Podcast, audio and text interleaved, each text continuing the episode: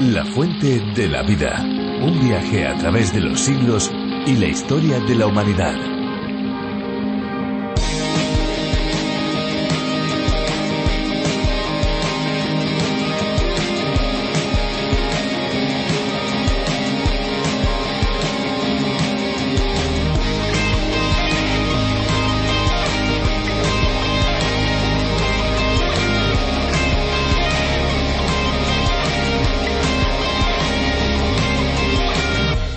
Los principales ríos de Europa no escapan a los efectos del cambio climático. En Alemania, por ejemplo, los climatólogos prevén la reducción paulatina del caudal del Rin y en cuanto al Elba, se notifica que las inundaciones serán cada vez más frecuentes. Por los cauces de los ríos fluye el agua, pero también la historia de los territorios que irrigan.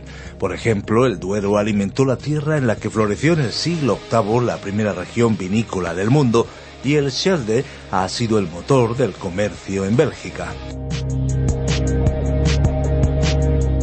Hola amigos, bienvenidos a La Fuente de la Vida, un programa en el que recorremos todos los libros de la Biblia, descubriendo capítulo a capítulo las verdades que Dios ha dado a conocer. Soy Esperanza Suárez y aquí a mi lado Hernando Díaz. Así es, Esperanza, un saludo a todos los que nos escuchan y que se unen a este recorrido, a este viaje fascinante por el libro de los libros. Aquí estaremos con cada uno de ustedes presentando este tiempo de curiosidades, música y principalmente de aprendizaje de la palabra de Dios, de la Biblia. Efectivamente, y lo vamos a hacer de la mano de Virgilio Bagnoni, teólogo y profesor de la Biblia. Con él y también con Benjamín Martín nos acercaremos a la Biblia de una manera profunda. A partir de un espacio radiofónico cuyo nombre original es A través de la Biblia, del teólogo John Vernon Magui más de 80 países aprenden del libro de los libros mediante este viaje a través de la Biblia. Y uno de esos países es España, país al que se ha traducido, adaptado la serie de más de 1.300 estudios, reflexiones a través de la labor de Virgilio Bagnoni. En esta versión ya contamos con cientos de miles de escuchas cada mes. Efectivamente, podemos hablar de millones de descargas. ¿Cuántas personas? Qué bueno saber que tantas personas acompañan el programa. Eh, para aquellos que quieren saber más pueden visitar nuestra web lafuentedelavida.com. También pueden obtener los bosquejos de los libros de la Biblia. Están en la página oficial de A través de la Biblia, pero ustedes pueden pedírnoslos a través de nuestro WhatsApp el 601-203-265 o también info arroba radioencuentro.net. Estamos realmente impacientes por empezar este estudio de la serie, pero eso sí, antes vamos a escuchar una canción. Estamos seguros que les gustará.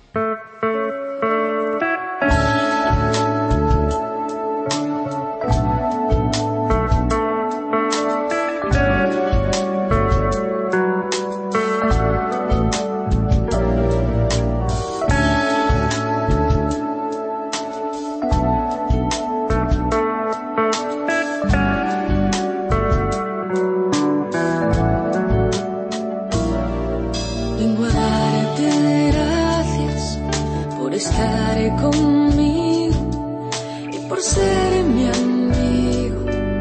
Quiero darte gracias, Dios. Vengo a darte gracias por cada regalo, por lo que me has dado. Quiero darte gracias, Dios. Vengo a darte gracias porque me has salvado, porque me has. Quiero darte gracias, Dios.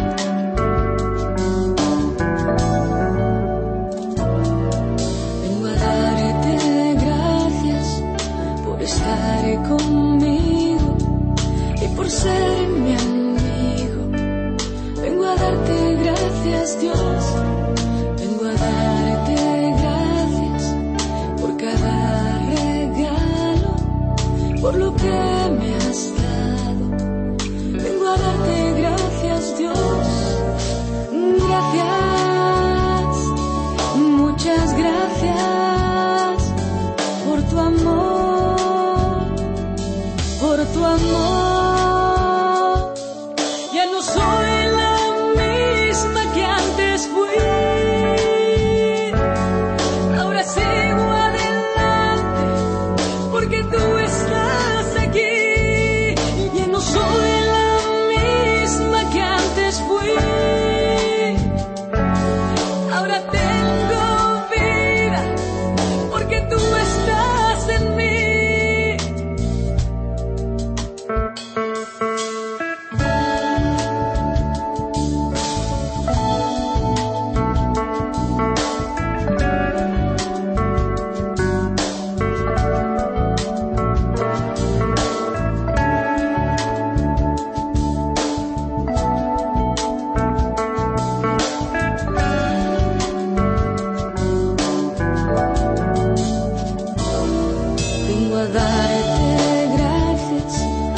estás.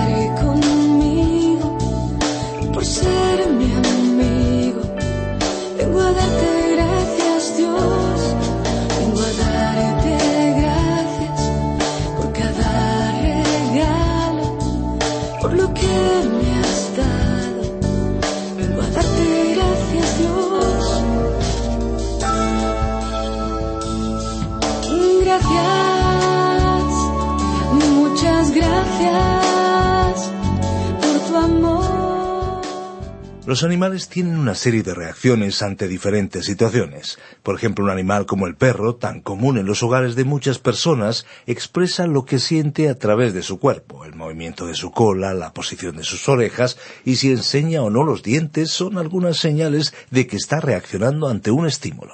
Así también, un león en la selva actúa de distintas maneras según la situación en la que se encuentra. Se moverá y rugirá de acuerdo con la ocasión que lo requiera. Pues les puede parecer mentira, pero la Biblia también utiliza el león como una figura de Dios. Y para entender un poquito mejor lo que estamos diciendo, nos vamos a ir a uno de esos textos en el capítulo 3 de Amós, donde esta comparación también está presente. De manera más cercana el tiempo, autores como C.S. Lewis, con Crónicas de Narnia, nos ha llevado a la imagen de Dios como ese león. Aslan, ¿recuerdan? Pues vamos a descubrir esa comparación y su porqué en nuestra reflexión del día de hoy en el libro de Amós, pero antes tomen nota de nuestro WhatsApp, el 601-2032-65. Muchas gracias por comunicarse con nosotros con mensajes de texto y mensajes de voz, prácticamente desde cada lugar del mundo. Por favor, sigan haciéndolo y sigan apoyando esta labor para que la fuente de la vida llegue a más personas. Escuchamos ya a Virgilio Bagnoni. La fuente de la vida. En el libro de Amós hoy estudiaremos el capítulo 3 desde el versículo 1 hasta el versículo 6. Continuamos hoy, estimado oyente, nuestro estudio en el libro de Amós, un libro profético. En el bosquejo general del libro nos encontramos en la segunda gran división del mismo, titulada El juicio contra Judá e Israel, que se extiende desde el capítulo 2, versículo 4, hasta el capítulo 6, versículo 14. Antes de comenzar a reflexionar sobre nuestro estudio de hoy, debemos destacar que vamos a continuar el resto de nuestros estudios en el Antiguo Testamento tratando con libros proféticos. Todos estos son libros de profecía, y en el Nuevo Testamento pasaremos una buena parte de nuestro tiempo también en un libro profético, el libro de Apocalipsis. Al finalizar el capítulo 2, llegamos a la conclusión de que el profeta Amós trató de que los israelitas comprendieran que Dios les estaba enviando mensajes de advertencia. Dios le dijo a Israel que se estaba convirtiendo en una nación débil y que ese pueblo no se había dado cuenta de que Dios había comenzado a juzgarlos. Este fue el mensaje transmitido por el profeta Amós, y no nos sorprende que la gente quisiera expulsarlo de la ciudad. No nos asombra, que no quisieran escuchar el mensaje que tenía para ellos. Y el profeta aún no había terminado. Y así llegamos al capítulo 3 con un primer título. La acusación de Dios contra todo el pueblo de Israel. Dice el versículo 1 de este tercer capítulo de Amós. Oíd esta palabra que ha hablado el Señor contra vosotros, hijos de Israel, contra toda la familia que hice subir de la tierra de Egipto. Ahora Dios pasó por alto el hecho de que la nación se había dividido y dijo que estaba hablando a la totalidad del pueblo de Israel, al que sacó de Egipto. Ante sus ojos no había dos naciones, sino solo una.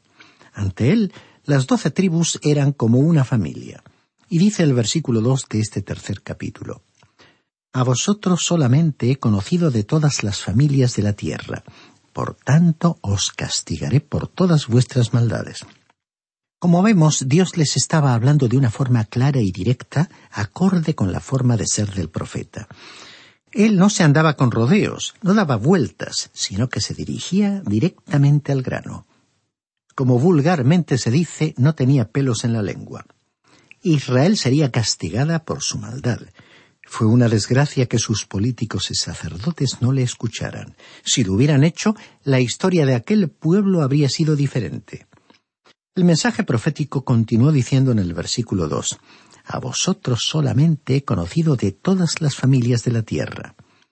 En el libro del Génesis podemos ver que después del desastre del diluvio, los seres humanos vivían en un estado de pecado y rebelión contra Dios, condición que se expresó en la Torre de Babel. En aquel momento toda la humanidad se alejó de Dios, produciéndose una apostasía total. Entonces Dios se dirigió hacia Ur de los Caldeos y de aquella ciudad llamó a un hombre, Abraham. Dios formaría a partir de él una nación a la que entregaría una tierra. Eso fue lo que él quiso decir aquí en este versículo de Amós al proclamar A vosotros solamente he conocido de todas las familias de la tierra. Para poder dar un mensaje a todo el mundo, Dios tuvo que usar este método. En la torre de Babel el hombre no estaba construyendo una vía de escape para el caso de que tuviera lugar otro diluvio. Este nunca fue el propósito. Fue un altar aparentemente dedicado al sol. Era un lugar de adoración. Después del diluvio, los hombres concibieron la falsa idea de que el dios de la oscuridad y el dios de la tormenta habían causado el diluvio. Así que desde entonces estuvieron dispuestos a adorar al sol. Fue la adoración al sol la que predominó en el valle de los ríos Tigris y Éufrates, culto que continuó hasta nuestro tiempo. En la religión del profeta persa Zoroastro existió hasta nuestros días la adoración a la luz. Dios escogió a Abraham entre las naciones y de él hizo surgir la nación de Israel, y a este pueblo entregó su palabra. Su propósito fue que esa nación entregara su palabra al mundo. Y ese es el propósito de Dios para nosotros, estimado oyente. Por esta razón estamos intentando exponer y difundir la totalidad de su palabra por todos los medios que tenemos a nuestra disposición. Dijo Dios, como leemos en el versículo 2, Os castigaré por todas vuestras maldades. Así Él les manifestó su intención de juzgarlos. La nación de Israel ocupaba una posición única ante Dios.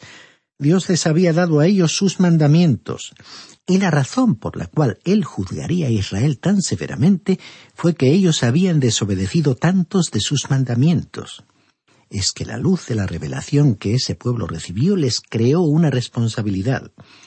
Una nación instruida tenía una responsabilidad mayor que una nación que se encontraba en la oscuridad espiritual. Y este fue el gran principio que Dios estableció aquí. Él va a juzgar de una forma más severa a aquellos que han recibido la luz que a los que se encuentran en la oscuridad. El Señor Jesucristo mencionó el hecho de que algunos recibirán pocos latigazos mientras que otros recibirán más. Ya hemos señalado en otra oportunidad que preferiríamos ser paganos de un pueblo en el lugar más remoto de la tierra que se inclinan ante un ídolo horrible de piedra que ser hombres civilizados en un país que se ha jactado de ser cristiano. Hombres que se sientan en la iglesia un domingo por la mañana, que oyen la predicación del Evangelio y no hacen nada al respecto. Las personas que han escuchado la palabra de Dios tienen una responsabilidad mayor que aquellas que no la han escuchado. Por lo tanto, habrá diferentes grados de castigo. Dios dejó bien en claro que Él iba a castigar a aquel pueblo por sus malvadas acciones. A muchas personas hoy les agrada oír acerca del amor de Dios. El amor de Dios es realmente maravilloso y nosotros lo hemos enfatizado en muchas ocasiones. Ese amor es una realidad en la cual podemos apoyarnos, consolarnos y alegrarnos. El amor de Dios se manifestó en la cruz de Cristo. Como dijo el evangelista Juan, de tal manera amó Dios al mundo que ha dado a su Hijo unigénito. La cruz fue el lugar en el cual Dios reveló su amor, y cuando ese amor es rechazado, solo queda el castigo. Muchas personas creen que Dios no debería castigar pero teniendo en cuenta que ellas no están dirigiendo el universo, somos de la opinión de que tal punto de vista no será tenido en cuenta. Dios ya ha dicho que Él es santo, justo y que va a juzgar. El juicio contra el pecado es una consecuencia lógica. De hecho, veremos una serie de preguntas formuladas y respondidas que revelan cuán verdaderamente práctico era el profeta Amos él desarrolló ciertas verdades básicas. Era un hombre que provenía de los confines del desierto, procedía de Tecoa, y él hizo uso de la experiencia acumulada en aquel lugar. Tomó sus lecciones del mundo de la naturaleza y aprendió algunas cosas que los seres humanos aún necesitan aprender en la actualidad. Así que este hombre, este profeta de formación rural había observado algunos hechos hermosos en la naturaleza. Observemos cuál fue su primera pregunta leyendo el versículo tres de este tercer capítulo de esta profecía. ¿Andarán dos juntos si no están de acuerdo? ¿Podrán convivir ambos juntos? No, a menos que se hayan puesto de acuerdo. El otro día observamos a un hombre y a una mujer que no habían estado casados mucho tiempo. Habían salido a pasear y caminaban por la calle tomados de la mano. De pronto la mujer interrumpió su andar, bruscamente se separó de él y comenzó a caminar en dirección a su hogar. Él continuó caminando en la otra dirección. Quizás por un desacuerdo importante en su conversación dejaron de caminar juntos. Aquí tenemos una causa y un efecto. La causa es que debe haber un acuerdo si usted va a andar junto con Dios, y el efecto será que usted andará con Él cuando se ponga de acuerdo con Él. Esto no quiere decir que Dios va a venir a ponerse de acuerdo con usted. Usted y yo, estimado oyente, tendremos que ir hacia Él y estar de acuerdo con Él. Después de todo, Dios está hoy llevando a cabo su propósito en el mundo. Podemos aprender mucho de la historia de las naciones en el pasado. ¿Cuántos reyes y jefes de Estado gobernaron grandes y pequeñas naciones? Pudieron imponer su voluntad totalmente en sus territorios correspondientes pero lo que ellos dijeron o hicieron, que en su momento presentaron como grandes logros en la historia de la humanidad, han ido cayendo en el olvido y la mayoría de las personas no los recuerda, ni a ellos, ni a sus discursos, ni a sus obras. Estimado oyente, Dios está gobernando este universo a su manera y no le está pidiendo consejo al ser humano. Si usted y yo hemos de caminar con Dios, tendremos que vivir de acuerdo con su voluntad, en conformidad con sus palabras, sus planes y propósitos. Así que el profeta Amós estableció un gran principio cuando formuló su primera pregunta. ¿Andarán dos juntos si no están de acuerdo?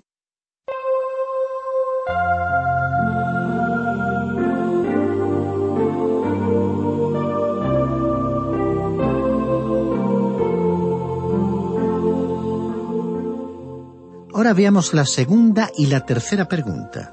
Leamos el versículo cuatro de este tercer capítulo de la profecía de Amós. ¿Rugirá el león en la selva sin haber presa? ¿Rugirá el cachorro de león desde su guarida sin haber cazado nada?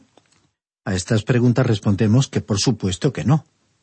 Como usted bien sabe, un león avanza sigilosamente, cautelosa y silenciosamente no hace el menor ruido hasta que se abalanza sobre su presa, y una vez que la ha capturado, entonces nos hace oír su rugido, pero nunca hasta ese momento. ¿Y qué diremos del cachorro de león en su guarida? ¿Rugirá sin haber atrapado nada? No, estimado oyente, el cachorro no hace ningún ruido porque su madre, la leona, lo ha instruido para que permanezca en silencio mientras ella sale a buscar algo de comer. Pero cuando ella regresa con la comida y el leoncillo la ve, entonces nos hará oír su rugido, pero nunca se pondrá en evidencia hasta ese momento. También aquí podemos ver que existe una causa y un resultado, y el juicio de Dios seguirá a la maldad del ser humano. Ahora veremos que el profeta Amós tenía una cuarta y una quinta pregunta. Leamos el versículo cinco de este tercer capítulo de esta profecía.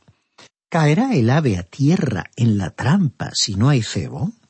¿Saltará la trampa del suelo si no ha atrapado algo? Aquí se menciona al cebo o carnada. Por supuesto, un pájaro no va a ser atrapado a menos que se le prepare una trampa completa, incluyendo al cebo. Así que el principio de la causa y el efecto opera también en la naturaleza, es decir, en el mundo de la caza y la pesca. En la segunda parte de este versículo cinco se encuentra otra pregunta. ¿Saltará la trampa del suelo si no ha atrapado algo? Nadie va a continuar instalando una trampa si no atrapa nada con ella. Si uno quiere cazar algo, siempre va a revisar las trampas que prepara para evaluar su efectividad. Y si después de algún tiempo no ha cazado nada en alguna de ellas, pues entonces las cambia de lugar y buscará una ubicación más apropiada. Cuando uno las instala, espera lograr el resultado de cazar algún ser vivo, es decir, que la trampa cumpla su finalidad. Y en el versículo seis de este tercer capítulo tenemos la sexta y la séptima pregunta. ¿Se tocará la trompeta en la ciudad y no se alborotará el pueblo? ¿Habrá algún mal en la ciudad que el Señor no haya enviado? Dice la primera pregunta. ¿Se tocará la trompeta en la ciudad y no se alborotará el pueblo? Dios había dicho que iba a juzgar al pueblo y el juicio se aproximaba, y sería insensato no reaccionar a ese anuncio. debería haber tenido un efecto en las vidas de los miembros de aquel pueblo, pero ellos no estaban escuchando a los mensajes del profeta, de la misma manera que muchas personas hoy no están escuchando el mensaje de la palabra de Dios. Y el versículo seis termina preguntando ¿Habrá algún mal en la ciudad que el Señor no haya enviado? En primer lugar, como traduce otra versión, la palabra mal aquí no se refería a aquello que fuera pecaminoso o malo, sino que significaba calamidad o juicio. En realidad, el profeta Amós estaba preguntando ¿Ocurrirá en la ciudad alguna desgracia que el Señor no haya provocado? Esto significa, estimado oyente, que no hay tal cosa como un accidente en la vida de un hijo de Dios. Tiene que haber una causa para ese efecto, para ese resultado. Dios no está dirigiendo los asuntos de este universo de una forma insensata, frívola o despreocupada. Por lo tanto, cuando ocurre una desgracia hay que aprender de ella una lección. Tanto los individuos a nivel personal, familiar y social, como las naciones en su propia historia o en relación con la comunidad internacional, si no aprenden las lecciones de la historia, están condenadas a repetir sus errores. Muchas personas y países se han permitido ignorar la voz de la palabra de Dios ignorando sus advertencias. Y después de haber cometido errores, se han dejado engañar por un periodo de aparente paz y prosperidad. Dios no permitirá que ninguna persona, familia, sociedad o nación pueda permanecer en paz y prosperidad si el pecado está presente. Podrán existir por un tiempo tales épocas que acabarán en desilusión y frustración, porque la realidad, tarde o temprano, siempre se impone y el resultado final será la llegada del juicio de Dios. Creemos que si hubiéramos aprendido las lecciones del pasado, entonces nos habríamos librado de muchas calamidades que nos ocurren. Porque los seres humanos no escuchamos o deliberadamente no queremos escuchar o pensamos que no nos conviene enterarnos de las consecuencias de nuestras acciones u omisiones porque rechazamos todo aquello que creemos que nos va a inquietar o que va a perturbar nuestra imagen social o nuestra calidad de vida material. No lo hicimos en el pasado y no lo estamos haciendo en el presente. Estimado oyente, haríamos muy bien en prestar atención a estas siete preguntas formuladas por el profeta Amós preguntas que ilustran el principio universal de que por cada hecho existe una causa y que el juicio de Dios que se aproxima no es un hecho accidental, circunstancial o que depende del azar. Ese juicio es sencillamente la consecuencia, es el resultado causado por el pecado de los seres humanos. Esta fue la consecuencia anunciada en los tiempos del profeta Amós y esta será la consecuencia de todas las personas que desprecien y rechacen la misericordia y el amor de Dios. Debemos terminar aquí nuestra exposición, pero continuaremos con este tema en nuestro próximo programa. Le invitamos a que nos acompañe en nuestro próximo encuentro y le sugerimos que continúe leyendo por sí mismo los versículos restantes de este tercer capítulo de Amós. Teniendo en cuenta el alcance de nuestro mensaje y la esfera de influencia de la palabra de Dios que proclamamos, somos conscientes de que nos dirigimos especialmente a personas y a familias. Claro que hay que reconocer una realidad que supera nuestras expectativas. Nunca podremos medir el alcance de la influencia de la palabra de Dios. La experiencia nos ha mostrado que una vez que nosotros llegamos al límite de nuestras fuerzas y posibilidades, Dios suele sorprendernos con su acción poderosa, que supera todas las previsiones humanas. Atravesando barreras ideológicas y obstáculos sociales, esa palabra llega hoy a lugares que jamás hubiéramos soñado haber alcanzado y penetra en fortalezas aparentemente inexpugnables. Quizás las barreras más humanamente infranqueables son las que cada ser humano levanta en su interior, tratando de construir él mismo su vida sin ninguna intervención de un Dios a quien no cree necesitar, porque niega su existencia, o ¿por qué no? Porque no le conviene escuchar lo que él tendría que decirle. En este sentido, creemos oportuno terminar hoy con las palabras con las que el escritor de la carta a los hebreos describió el carácter y los tremendos efectos de la palabra de Dios en el interior de las personas. Dice el libro de Hebreos capítulo cuatro, versículo 12. Ciertamente la palabra de Dios es viva y poderosa, y más cortante que cualquier espada de dos filos. Penetra hasta lo más profundo del alma y del espíritu, hasta la médula de los huesos, y juzga los pensamientos y las intenciones. Ninguna cosa creada escapa a la vista de Dios. Todo está al descubierto, expuesto a los ojos de aquel a quien hemos de rendir cuentas. Estimado oyente, en medio de tantas preguntas formuladas por aquel interesante profeta, nos despedimos de usted con una pregunta personal. ¿No estaría usted dispuesto a dejarse alcanzar por el amor y la gracia de Dios para que Él transforme su vida y al terminar esta continúe acompañándole en la vida eterna?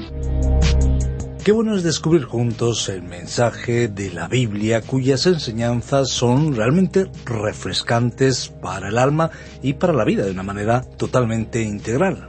Por supuesto. Y como nos acercamos ya al final del programa, queremos recordar que estos estudios, estas reflexiones de la Fuente de la Vida, también están disponibles en lafuentedelavida.com. Así es, allí encontrarán los podcasts del programa y también pueden acceder a los bosquejos y las notas de cada programa. Pueden solicitarlos, recuerden a nuestro número, el 601-203-265 y siempre lo pueden hacer a través del WhatsApp con un mensaje de texto o mensaje de voz. Y antes de marcharnos, es bueno que sepan, es importante que se pueden bajar al teléfono móvil o a otro dispositivo electrónico la aplicación de la Fuente de la Vida, que también está disponible con el nombre de A través de la Biblia. Es una aplicación multilingüe donde podrán encontrar la versión que estamos transmitiendo. Y como no, nos toca recordarles una vez más nuestras vías de comunicación, ya que la radio es un medio fugaz.